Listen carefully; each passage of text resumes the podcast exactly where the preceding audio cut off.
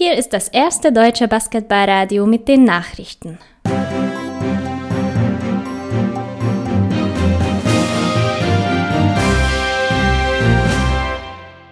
Update zum BBL Spezial Nachdem bereits klar war, dass Dylan Osetkowski und Adam Waleskowski der BG Göttingen nicht bei einer Fortsetzung des Spielbetriebes zur Verfügung stehen werden, gibt es jetzt Neuigkeiten zu Kian Anderson. Medienberichten zufolge wird auch er die Veilchen verlassen Headcoach Royakas teilte derweil der Presse mit, dass die BG nun einen Ersatz für die Positionen 1 und 5 brauche.